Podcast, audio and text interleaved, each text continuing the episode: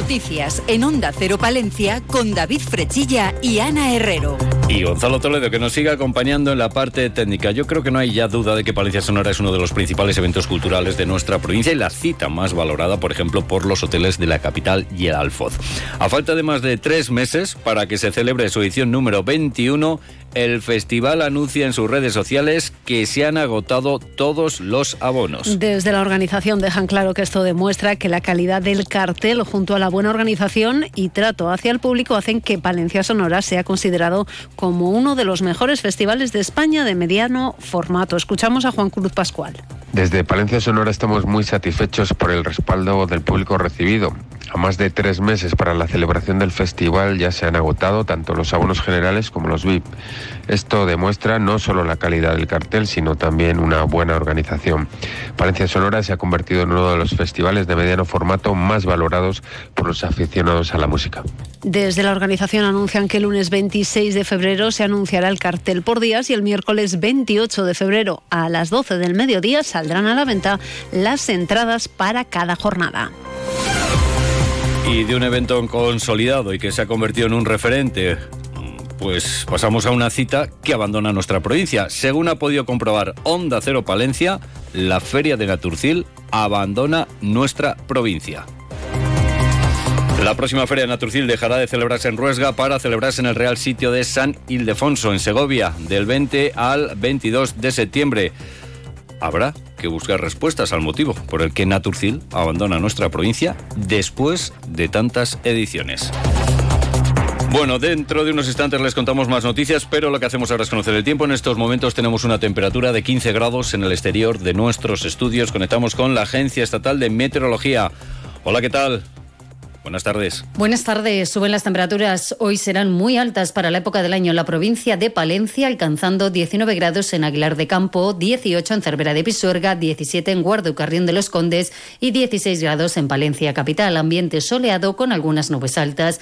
Mañana cielo variable con intervalos de nubes, sin descartar al final del día alguna precipitación débil. Las mínimas subirán. Las diurnas comienzan a bajar, sobre todo en áreas de montaña, pero todavía esperamos máxima de 13 grados en Guardo 16 grados en la capital. El descenso de las temperaturas más importantes se espera el viernes. El viernes regresará el ambiente invernal con fuerte viento, temperaturas bajas y cota de nieve que descenderá por debajo de los mil metros. Es una información de la Agencia Estatal de Meteorología. Hablamos de topillos, preocupación entre los profesionales del campo por la plaga de topillos que afecta a varios puntos de la provincia. Es el caso de la zona entre Carrión y Fromista, la zona de Paredes de Nava o la de Baquerín. Advierten que hay tierras en las que ya se ha perdido la mitad de lo sembrado y que este año los topillos podrían llegar a más puntos de la provincia. Así lo han trasladado en la jornada técnica sobre el topillo campesino que ha organizado la Diputación de Palencia en Paredes de Nava. Allí reiteraban que la plaga es una realidad en muchos puntos de la provincia y que si en otras ocasiones los roedores se dejaban ver en las parcelas de siembra temprana, este año la aparición de los topillos es muy desigual llamar aún más la atención, que las hay por todos los sitios, hay tierras, hay tierras de siembra directa que, no tienen y la de al lado tiene poblaciones altísimas, no sé, poblaciones de, no sé si decir de 500 o de, o de 1000 por, por hectárea a lo mejor. Hay, hay, parcelas, hay parcelas que tienen ya, por ejemplo, comido un 50% de planta, porque se han comido la semilla, entonces eso todavía es viable, pero la producción ya no va a ser igual, incluso muriéndose hoy todos los topillos, hay parcelas que ya tienen daño. Afirman que es normal que haya roedores, pero no que lleguen a convertirse en plaga. Señalan que la implantación de determinadas políticas medioambientales les impiden aplicar tratamientos que podrían solucionar por lo menos en parte un problema que llevan padeciendo desde hace 15 años. Un problema que afecta ya a los cultivos, pero que preocupa que se convierta en un problema de salud pública con la aparición de casos de tularemia, como pasó en la última plaga. Hay problema muy serio, especialmente en la zona de campos. Campos en general está plagado de topillos eh, como decía Carlos, hay zonas con unos rodales impresionantes y claro, la pérdida llega a ser muy importante porque ahora mismo se ven rodales de más de un 25% de las parcelas que están perdidos. E incluso alfalfas ya asentadas, en las nuevas entran menos, pero en las alfalfas ya que tienen unos años es terrible la cantidad de madrigueras que hay, la cantidad de ah, tierra que han sacado y sobre todo la cantidad de planta que se están comiendo. E incluso ya el peligro que puede haber con los contagios a la población humana, con los contagios a, otro, a otras faunas. Los agricultores piden soluciones y medidas que realmente sean efectivas y afirman que llevan 15 años sin llegar. Pues como les eh, contábamos, estas declaraciones eh, se han producido durante esa jornada técnica sobre el topillo campesino que la Diputación está celebrando en Paredes de Nava con la intención de acercar a profesionales del campo los estudios que se han llevado a cabo para conocer más sobre los topillos. Investigaciones que, como apuntaba la presidenta de la Diputación, Ángeles Armisen, intentan minimizar los problemas de la plaga desde el conocimiento. Investigar, estudiar y el conocimiento para abordar algunas plagas sin duda es la manera de poder acabar con ellas, pero hay que hacerlo en esa mezcla entre el conocimiento universitario y el conocimiento práctico de quienes todos los días eh, sufren. Cuando llega la época y hay una plaga pues sufren en sus cosechas, sufren en sus tierras y en sus fincas, pues lo que supone tener esa plaga de topillos, de merma de la producción, de la planta, etcétera, etcétera. Pero eh, nosotros, la Diputación de Palencia, estamos para colaborar, como siempre, apoyar al sector y hacer lo que está en nuestra mano para intentar, en este caso, pues impedir y minimizar lo que es la plaga del topillo.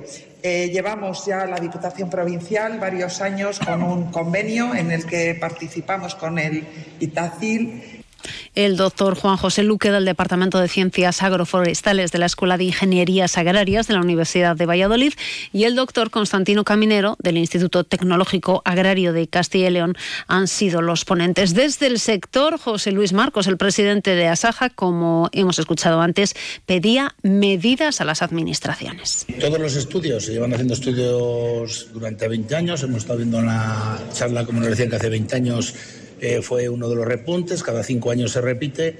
Y claro, mm, nosotros lo que pedimos es que mm, esos estudios están muy bien, que sigan estudiando y aprendiendo, pero que busquen algo para que no hagan daño a la agricultura palentina y a la agricultura de tierra de campos. Vamos con otras cuestiones porque Palencia registra la tercera mejor cifra de valor de las exportaciones en Castilla y León durante el pasado año.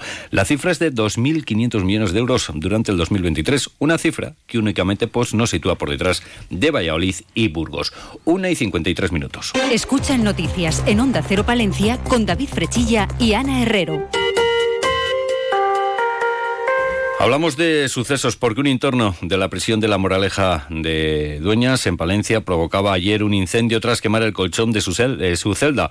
Así lo denunciaron desde el sindicato Tu Abandono me puede matar a través de un comunicado. Al parecer, el preso estaba en aislamiento y había manifestado en reiteradas ocasiones durante la mañana que no quería estar ahí y que no iba a cumplir la sanción. Ante esto provocó un incendio para que los funcionarios, al entrar en funcionamiento las alarmas, acudieran inmediatamente a intentar sofocar el fuego. Al intentar poner a salvo al interno, se abrió la puerta de la celda y este les lanzó el colchón en llamas con intención de agredirlos y provocando que uno de ellos cayera al suelo. La celda quedó prácticamente calcinada y el interno tuvo que ser trasladado a la enfermería del centro, donde recibió las primeras atenciones sanitarias. Posteriormente fue trasladado al Hospital Río Carrión por presentar quemaduras importantes en las manos.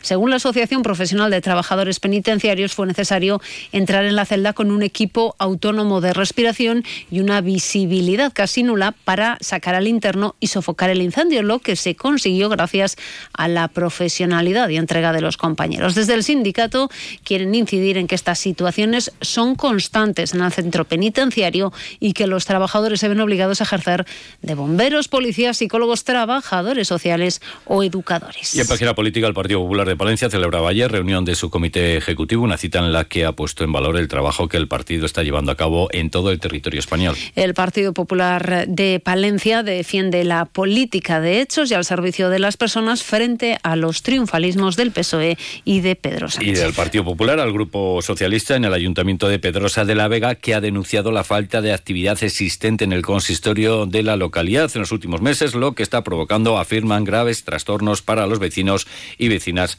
del municipio. Hablamos de nuestro mundo rural. Onda Cero con el mundo rural palentino. En Onda Cero hablamos de nuestros pueblos, de sus gentes e iniciativas. En ocasiones los sueños se cumplen. Pues nada, desearía exponer lo que había hecho. ¿Y qué es lo que has hecho tú? Pues trabajaba antes en la madera y luego ya me pasé a la piedra. A la piedra. Acabamos de escuchar a Sergio, uno de los usuarios del servicio de ayuda a domicilio de la Diputación. Su sueño era poder exponer los trabajos de artesanía en el Ayuntamiento de Soto de Cerrato. Un sueño que, como el de muchos usuarios, se va a hacer realidad. El servicio de ayuda a domicilio de la Diputación de Palencia cumple los sueños y deseos de sus usuarios. Ese es el objetivo con el que hace unos meses las empresas gestoras del servicio de ayuda a domicilio de la Diputación, la UTE conformada por Clece y ONED, pusieron en marcha la iniciativa Sueños y Deseos a la que hoy se ha puesto el broche de oro. Así, el Salón de Actos de la institución provincial se ha vestido de gala para hacer entrega a 20 personas, usuarias del servicio, de sus respectivos cheques válidos por una ilusión a cumplir en fechas próximas. Laura Cantero es la delegada de CLEFE. Convertirnos un poquito en reyes magos atrasados para poder llegar a cumplir esos sueños que hay veces que verbalizan de alguna manera y que la familia no le da mayor importancia, o sí, y no saben cómo conseguirlo, y otras que se lo han callado porque les da vergüenza pedirlo. Deportes. Eurocaja Rural, la banca que tú quieres, te ofrece los deportes.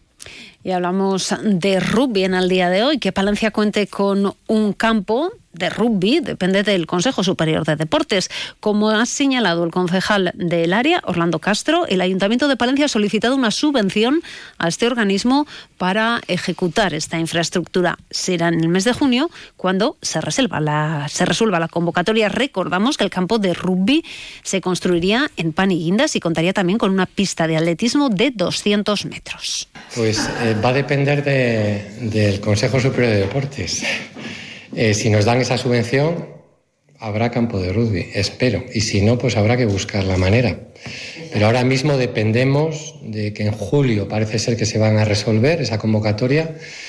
Y bueno, ahí está diseñado ese campo de rugby y esa pista de atletismo corta. Va a ser una mini ciudad deportiva con estas declaraciones se han realizado durante la presentación del cuarto trofeo Silicio Ciudad de Palencia. Será el sábado a partir de las 10 de la mañana cuando el Isla Dos Aguas acoja la presencia de mil niños de entre 4 y 12 años pertenecientes a 12 escuelas de rugby de Palencia, Valladolid, Zamora o Salamanca. Con esta cita lo que se pretende es fomentar los valores que tiene este deporte. Roberto Canteras, el presidente del Palencia Rugby Club. Hacemos un trofeo y damos un galardón no a un equipo, sino a todo un club. Al club que demuestre esos valores que tiene implícitos el rugby. Una repetición más. Vamos. Va. Una más. ¿Tus ahorros están en forma? Es el momento de sacar tus ahorros del colchón y ponerlos a trabajar. Con los depósitos a plazo fijo de Eurocaja Rural, entrenamos tus ahorros para que saques el máximo rendimiento. Muy bien, eso es. Toda la información en nuestra web y en nuestras oficinas. Pon en forma tus ahorros con los depósitos a plazo fijo de Eurocaja Rural. Eurocaja Rural, la banca que tú quieres. Y nos despedimos con música y danza. La programación del Festival de Danza Contemporánea continúa hoy con el CDC Shortfield Festival, una cita en la que se fusiona la danza y el cine de la mano de trabajos de entre 3 y 10 minutos. Será en el teatro principal a partir de las 8 de la tarde. Lo que llegan ahora son las noticias de España y el resto del mundo. Buenas tardes.